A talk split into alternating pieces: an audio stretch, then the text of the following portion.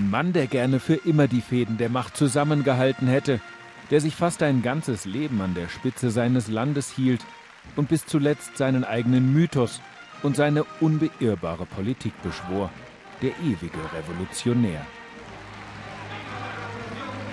Seine Gegner sahen in ihm nichts anderes als den dienstältesten Diktator Lateinamerikas, Fidel Castro. Pero jamás un pueblo tuvo cosas tan sagradas que defender. Niemals in der Geschichte hatte ein Volk so Heiliges zu verteidigen wie seine eigenen tiefen Überzeugungen.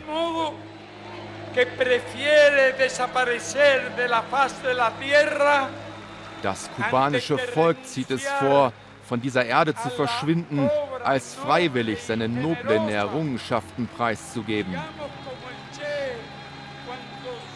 Bis zum ewigen Sieg. Hasta la victoria siempre.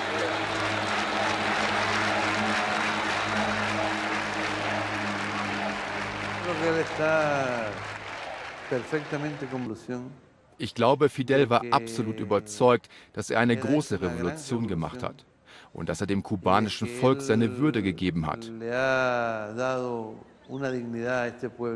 auch wenn sie ihn im Ausland als Tyrann oder Diktator abqualifizieren. Er glaubte fest daran, dass das, was er für dieses Volk geleistet hat, geschichtlich unvermeidlich war. Für uns war Fidel Castro nichts anderes als ein Tyrann, der verhinderte, dass das Volk ein würdiges und glückliches Leben führen konnte. Die Küste bei Santiago de Cuba im Südosten der Insel. Wild, weitgehend unberührt und oft unter rauer Brandung.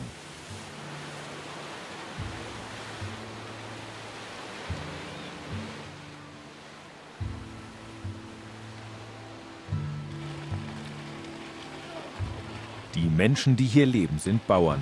Es ist die Region, in der Fidel Castros Rebellen Kraft für ihre Revolution sammelten und in der bis heute die glühendsten Anhänger Castros leben. Von der Küste landeinwärts ist man schnell in den Bergen der Sierra Maestra. Ein ideales Versteck, unwegsam zerklüftet, undurchdringlich.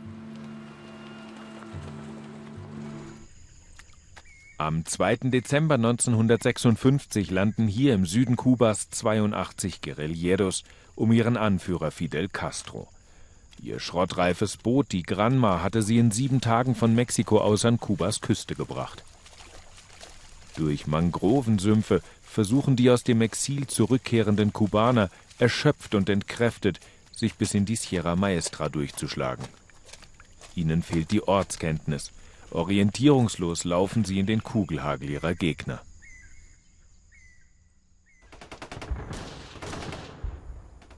Truppen des Diktators Fulgencio Batista überraschen die Rebellen.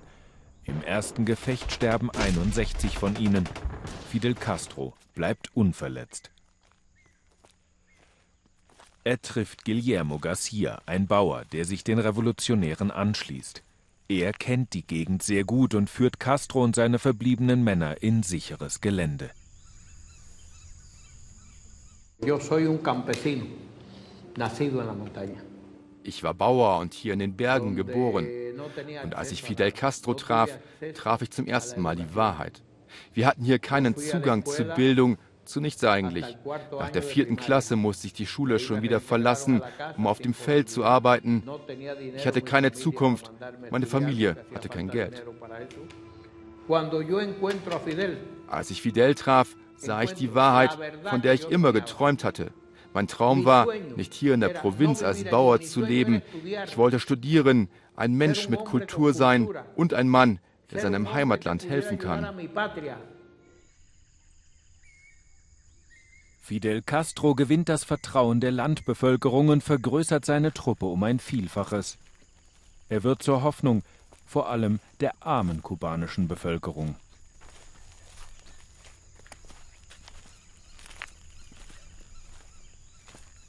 Es gelingt dem charismatischen und von seiner Sache überzeugten Revolutionär, während des drei Jahre dauernden aus der Sierra herausgeführten Guerillakrieges zum unumstrittenen Führer der revolutionären Bewegung auf Kuba zu werden. Andere, ursprünglich rivalisierende Gruppen schließen sich ihm an. Schließlich kämpfen alle gemeinsam in dem Willen, das korrupte, blutrünstige Regime von Diktator Batista in Havanna für immer zu beseitigen. Fidel Castro war für uns eine Hoffnung, so wie er für andere lateinamerikanische Länder Hoffnung werden sollte. Aber zunächst war die Revolution, die Castro 1959 proklamierte, eine Revolution so kubanisch wie die Palmen, die erwachsen. Sie hatte einen nationalistischen Charakter. Er plante damals eine Revolution, die nicht wie der Imperialismus die Völker aussaugen und nicht wie der Kommunismus Terror über das eigene Volk bringen sollte. Havanna, die Hauptstadt Kubas. Alt und nostalgisch schön. Seit Jahrzehnten bewegt sich die Zeit nur im Schneckentempo. Wenig hat sich verändert, seitdem die Revolution gesiegt hat. Die Fassaden, die Stadt wie das erstarrte Abbild aus dem Jahr 1959. Das Jahr, in dem die Revolution siegreich in Havanna einzieht. Die Bärtigen, so werden die Revolutionäre liebevoll genannt, sind aus den Bergen in die Stadt gekommen – der Diktator geflohen, das alte Regime beseitigt. 320 Rebellen haben das 10.000 Mann starke Heer in die Flucht geschlagen. Nicht nur mit Gewehren, auch mit einem Generalstreik, vor allem aber mit einer geschickten Propaganda. Die stärkste Waffe Fidel Castros. Sympathien aus der ganzen Welt für die Rebellen, die ein neues Kuba, eine gerechte Gesellschaft aufbauen wollen. Bildung, Gesundheit und Wohlstand für alle. Nach dem Triumph der Revolution studierte ich. Ich besuchte die Grundschule noch einmal mit 28 Jahren. Ich machte schließlich das Abitur, ging zur Universität, studierte Sozialwissenschaften und Wirtschaft. Als ich das Examen schaffte, fühlte ich den glücklichsten Augenblick meines Lebens. Mit Fidel Castros Revolution also traf ich die Wahrheit. Encontré o no la verdad.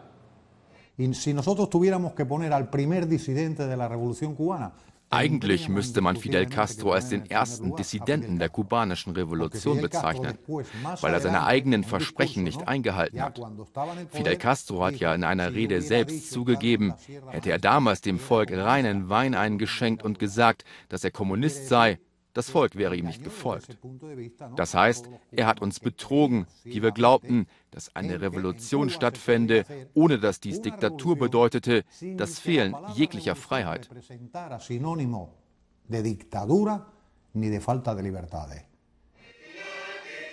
Das Gesicht, das von nun an Kuba prägen wird wie kein anderes, über Jahrzehnte. Züge, die selten Privates verraten. Immer Staatsmann, immer Führer der Revolution, 50 Jahre lang. Wenig erfährt sein Volk vom privaten Fidel.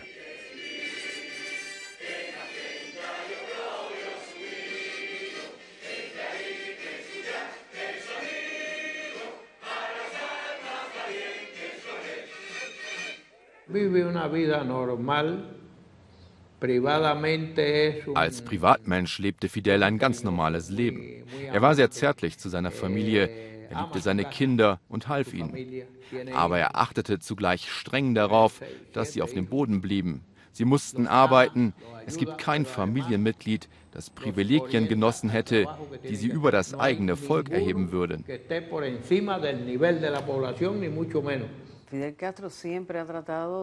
Fidel Castro hat immer darauf geachtet, in der Öffentlichkeit allein dazustehen. Er wollte das Emblem der Revolution sein. Sein Privatleben hat er niemals öffentlich gemacht. Das Volk kennt seine Frau nicht, kaum seine Kinder. Die meisten wussten lange nicht einmal, dass wir existieren.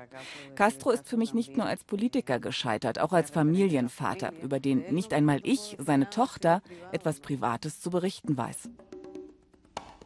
Die Mutter Fidel Castros Spanierin mit türkischen Vorfahren. Der Vater ebenfalls Spanier, wandert um 1900 nach Kuba aus und kauft bald eine große Hacienda in der Provinz Santiago. Castro wird 1926 geboren, besucht die Jesuitenschule, Privatschulen, später die Universität, studiert Recht. Er schließt sich den aufständischen Studenten an, entwickelt rasch politisches, vor allem aber Rednertalent. Mit der damals angeblich schönsten Frau Havannas, Natalia Revuelta, großbürgerlich und doch revolutionär gestimmt, beginnt er eine Romanze. Seine erste Tochter Alina wird geboren. Später wird sie ins Exil gehen. Mit verschiedenen Frauen wird Castro acht Kinder haben, aber das wissen nur wenige Kubaner. Für die Öffentlichkeit bleibt Castro immer nur der Revolutionär. Nur wenige Menschen wissen über Fidel Castro, dass er nicht nur politischer Führer war, er war auch ein Intellektueller im tiefen Sinne des Wortes. Die nachdenklichen Gespräche, die er mit seinen Freunden führte, zeigen seinen wahren Charakter. Ich glaube, hätte die Geschichte ihn nicht gezwungen, sich politisch zu betätigen, diese Revolution zu machen, dieses Land voranzubringen, wäre er ein exzellenter Geschichtsschreiber geworden und vielleicht sogar ein großer Schriftsteller. Er war ein Mensch mit teuflischen Launen, hochmütig, der sein eigenes Volk verachtete.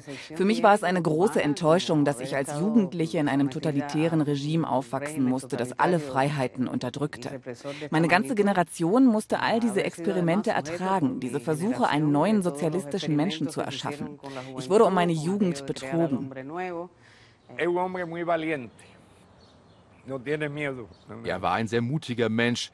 Er hatte keine Angst vor nichts, das hat er ja nun oft genug bewiesen. Er war sehr menschlich, anständig, ehrlich und ein unglaublicher Arbeiter. Das Volk verehrte ihn aufrichtig.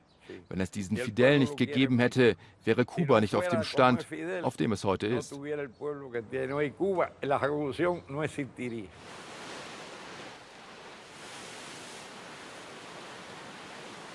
Playa Girón im Süden der Insel, besser bekannt unter dem Namen Schweinebucht zwei Autostunden entfernt von Havanna, ein verlassener, ein schäbiger Strand. Ein paar Touristen, ein paar Fischer und dennoch ein mystischer Ort für die kubanische Revolution.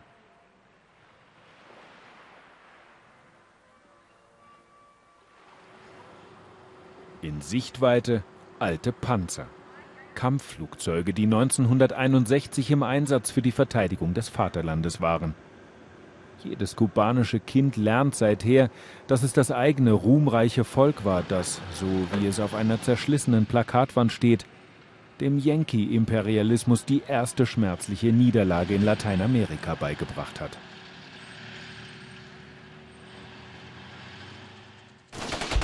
Eine von den USA trainierte Truppe von Exilkubanern versucht 1961 in der Schweinebucht zu landen, um Fidel Castro zu vertreiben. Doch ihre Invasion scheitert kläglich. Castro besitzt mittlerweile russische Waffen und Präsident Kennedy schickt keine Luftunterstützung für seine Söldner. Rund 1200 exilkubanische Angreifer werden eingesperrt, mehr als 100 getötet. Die USA sind gedemütigt. Castro ruft Kuba zum sozialistischen Bollwerk gegen den Imperialismus aus, wird in den nächsten Jahren Hunderte auch aus den USA gesteuerte Attentate überleben.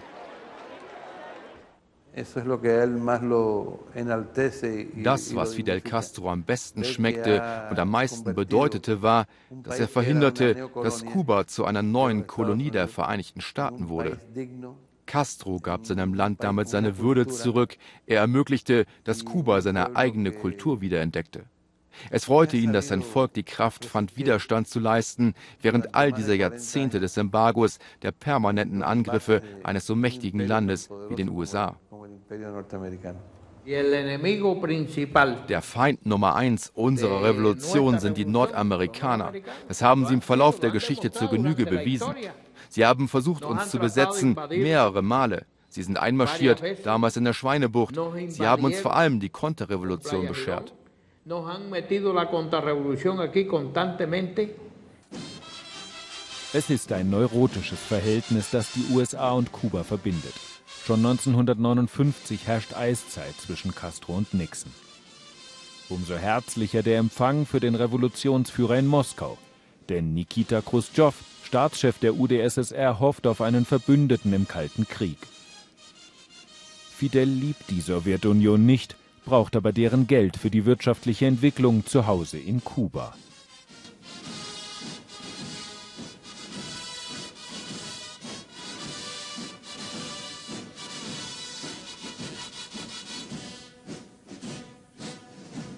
Der Aufbau ist anfangs spektakulär.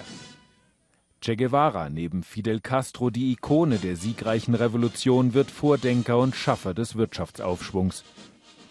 In wenigen Jahren baut der Revolutionär das beste Bildungssystem und das vorbildlichste Gesundheitswesen Lateinamerikas auf.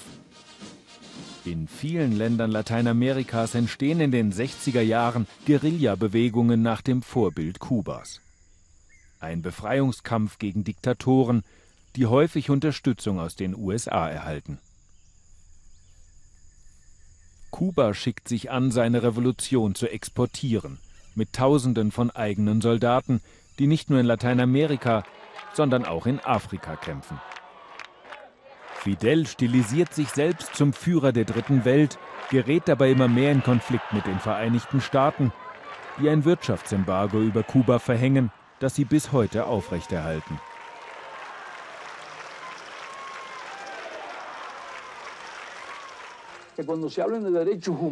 Wenn die USA von Menschenrechten reden, verlieren sie kein einziges Wort über die brutale Verletzung der Menschenrechte durch das nordamerikanische Wirtschaftsembargo gegen das kubanische Volk, das unseren Fortschritt blockiert. Der Ost-West-Konflikt eskaliert. Die Welt steht am Rande eines Atomkrieges, als die Sowjetunion 1962 Nuklearraketen auf Kuba stationieren will. Washington schickt Flugzeugträger verhängt eine Seeblockade gegen die Zuckerinsel und verhindert so die Stationierung. Wir sehen jede Atomrakete in Kuba als Aggression gegen die Vereinigten Staaten an, verkündet Präsident Kennedy. Kuba wird isoliert, was folgt, geht als Kuba-Krise in die Geschichte ein und wird das Land Jahrzehnte prägen. Ich sage mit aller Offenheit, der Mangel in unserem Land ist gesteuert. Wir dürfen nicht zulassen, dass die Agenten der USA unsere Revolution zerstören. Kuba erlebt jetzt seine schwerste Krise. Zum Wirtschaftsembargo kommt der Zusammenbruch des Ostblocks. 1989 kommt Gorbatschow, aber mit ihm nicht die Perestroika nach Kuba. Das Land steht plötzlich ohne Geldgeber und ohne Markt da. Kubas Wirtschaft droht völlig zu kollabieren. Die meisten Lebensmittel gibt es nur noch über Bezugsscheine, das Libretta-System. Niemand muss verhungern, aber die meisten haben kaum genug zum Leben. In den 90er Jahren, nach dem Zusammenbruch der Sowjetunion, wird die Krise dramatisch. Castro erklärt die sogenannte Spezialphase, öffnet sein Land für ausländische Investoren, für Touristen und für die Währung des politischen Gegners, für den US-Dollar. Die Probleme Kubas rührten nie alleine vom Wirtschaftsembargo her. Es hat unzweifelhaft Kuba geschädigt, aber die Probleme Kubas sind das Produkt einer anderen Blockade, über die die Leute nicht reden dürfen.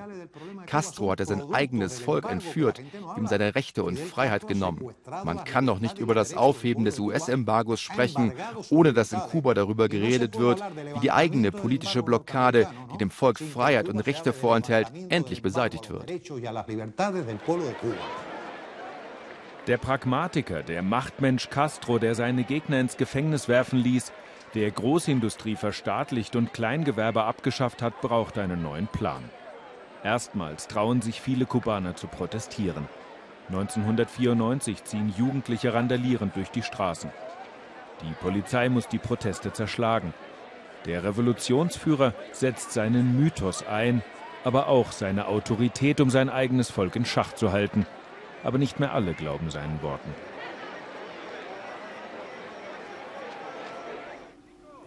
Die USA bleiben Kuba bis heute mehr als nur ein Dorn im Auge. Seit mehr als 100 Jahren beharren sie auf Guantanamo am Ostzipfel der Insel.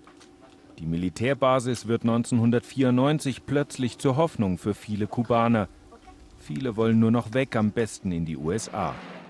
Tausende glauben, wenn sie auf die Militärbasis des Erzfeindes gelangen, hätten sie es geschafft. Doch die USA lassen nur wenige von hier ausreisen. Generell aber lautet die Politik der Vereinigten Staaten, jeder Kubaner, der es schafft, trockenen Fußes die US-amerikanische Küste zu erreichen, erhält Bleiberecht. Aus Protest gegen diese Provokation überlässt Castro Zehntausende Ausreisewillige sich selbst indem er nicht verhindert, dass sie mit selbstgebauten Flößen zu Floridas Küste aufbrechen. Unzählige ertrinken bei dem Versuch.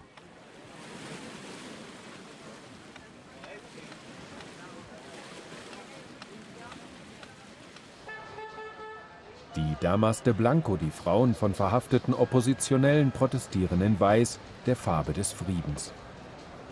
Ihr Protest ist stumm, da lautes Reden Gefängnis bedeutet. Immer öfter lässt Castro jetzt Gegner verhaften oder ausweisen, die für mehr Freiheit in Kuba eintreten. Der Oppositionelle Vladimiro Roca kommt 2002 aus dem Gefängnis frei. Fünf Jahre Haft, weil er öffentlich zum Wahlboykott aufgerufen hatte. Wahlen, bei denen es immer nur einen Sieger gibt, die Kommunistische Partei.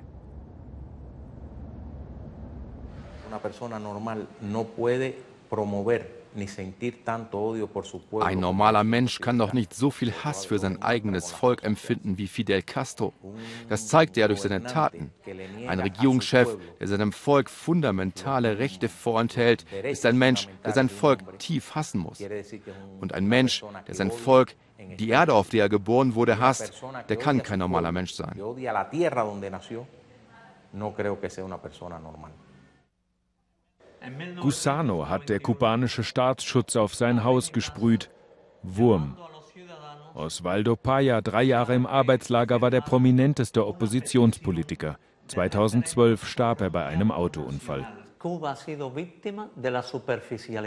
Ich glaube, dass Kuba das Opfer der Oberflächlichkeit der Welt ist, die einen Mythos um Fidel Castro konstruiert hatte. Wir leben in einer Tyrannei, in der Castro seine persönliche Macht durch ein blutiges Gewaltregime, durch Unterdrückung, durch das Ausgrenzen des eigenen Volkes abgesichert hatte.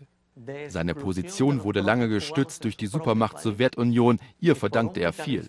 Und sein Volk litt unter ihm, fühlte sich ausgegrenzt, verbannt und gedemütigt. Doch es gibt immer die Andersdenkenden, die für das Recht auf eigene Meinung bereit sind, sich vom Staatsschutz bespitzeln und beschimpfen zu lassen, sogar ins Gefängnis zu gehen. 2002 bringt Osvaldo Paya 11.000 Unterschriften zum kubanischen Parlament von Menschen, die freie Wahlen fordern. Die Reaktion Castros zynisch wie immer.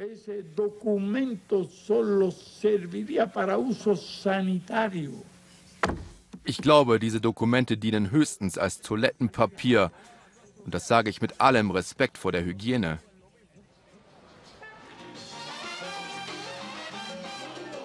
Kubas tropischer Sozialismus, wie ihn die Prospekte preisen. Wie ihn der Tourist kennt. Kuba immer tanzend. Salsa, Son, ob jung, ob alt.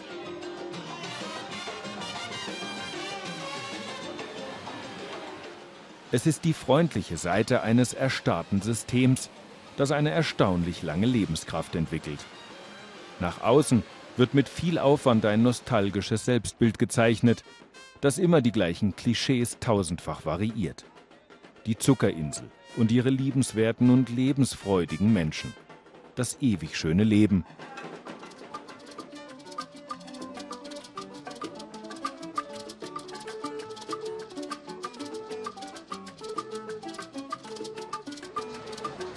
Doch Prostitution, Rassismus, Armut, eine allgegenwärtige Bespitzelung durch Polizei und Geheimdienst und die Bevormundung durch die kommunistische Einheitspartei haben weite Teile der Bevölkerung zermürbt. Die Kubaner schaffen es, ihr Land zu lieben und zu hassen. Viele würden gerne bleiben, aber wollen doch weg. Um zu verhindern, dass sie weiter mit selbstgebauten Flößen Richtung USA fliehen, schließt Castro dieses Fenster wieder. Er lässt Polizisten an der gesamten Küste patrouillieren und einigt sich mit den USA auf feste Ausreisekontingente. Aber Kubas Fassade bröckelt immer mehr. Dennoch versucht Fidel Castro in den letzten Jahren sein ramponiertes Image aufzupolieren. 1998 trifft der Papst Johannes Paul II gewährt der Kirche in Kuba anschließend mehr Freiheiten. Der Papst spricht auch die Verfolgung von Dissidenten an. Doch dieser Appell, die Gefangenen freizulassen, findet bei Kubas Staatsoberhaupt zunächst kein Gehör.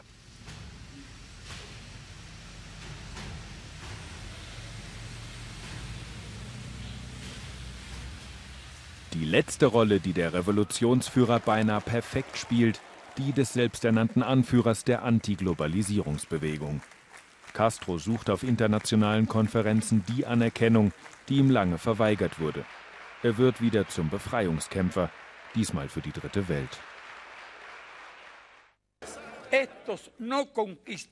Es waren doch nicht die Länder der dritten Welt, die ganze Kontinente versklavten und ausbeuteten, die den Kolonialismus einführten und jetzt einen neuen Imperialismus begannen.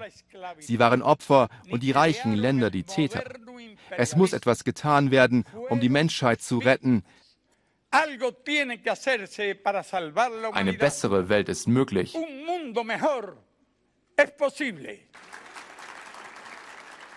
La principal motivación ¿no? de Fidel Castro es el poder. Die Hauptmotivation von Fidel Castro war die Macht. Innerhalb derer will ich nicht in Frage stellen, dass Castro sogar einmal die gute Absicht hatte, Armut, soziale Ungleichheit zu beseitigen. Das bedeutet aber doch nicht, dass das repressive System, das er errichtet hat, zu rechtfertigen ist. In Lateinamerika findet Castro neue politische Bündnispartner, während sein Körper immer schwächer wird.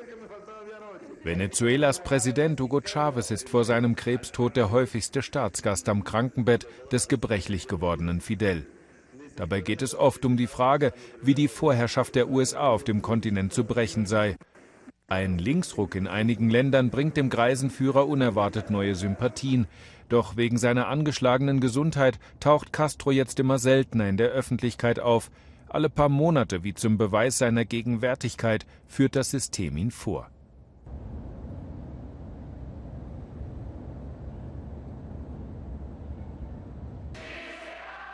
2008 schließlich gibt er das Präsidentenamt an seinen Bruder Raúl weiter, als weltweit dienstältestes Staatsoberhaupt nach 49 Jahren an der Regierung. Dann wird es stiller um Fidel Castro. Er schreibt seltener für das Parteiorgan Granma, mischt sich nur noch ab und zu in die Politik ein. Die Entspannungspolitik zwischen Kuba und den Vereinigten Staaten von Amerika kommentiert er wohlwollend. Obwohl er den Amerikanern nicht traue, sagt er, lehne er eine friedliche Annäherung nicht ab. Dann, im Frühjahr 2016, erscheint der Revolutionsführer auf dem Kommunistischen Parteitag und zelebriert seinen Auftritt wie einen Abschied.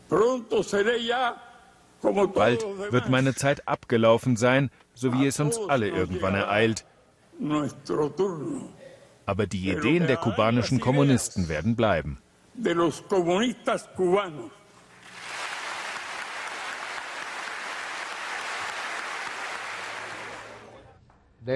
Nach Fidels Tod werden andere kommen, die vielleicht nicht dessen Brillanz besitzen, aber es kommen andere, die fähig sein werden, diesen Kampf fortzusetzen auf der Seite des Volkes.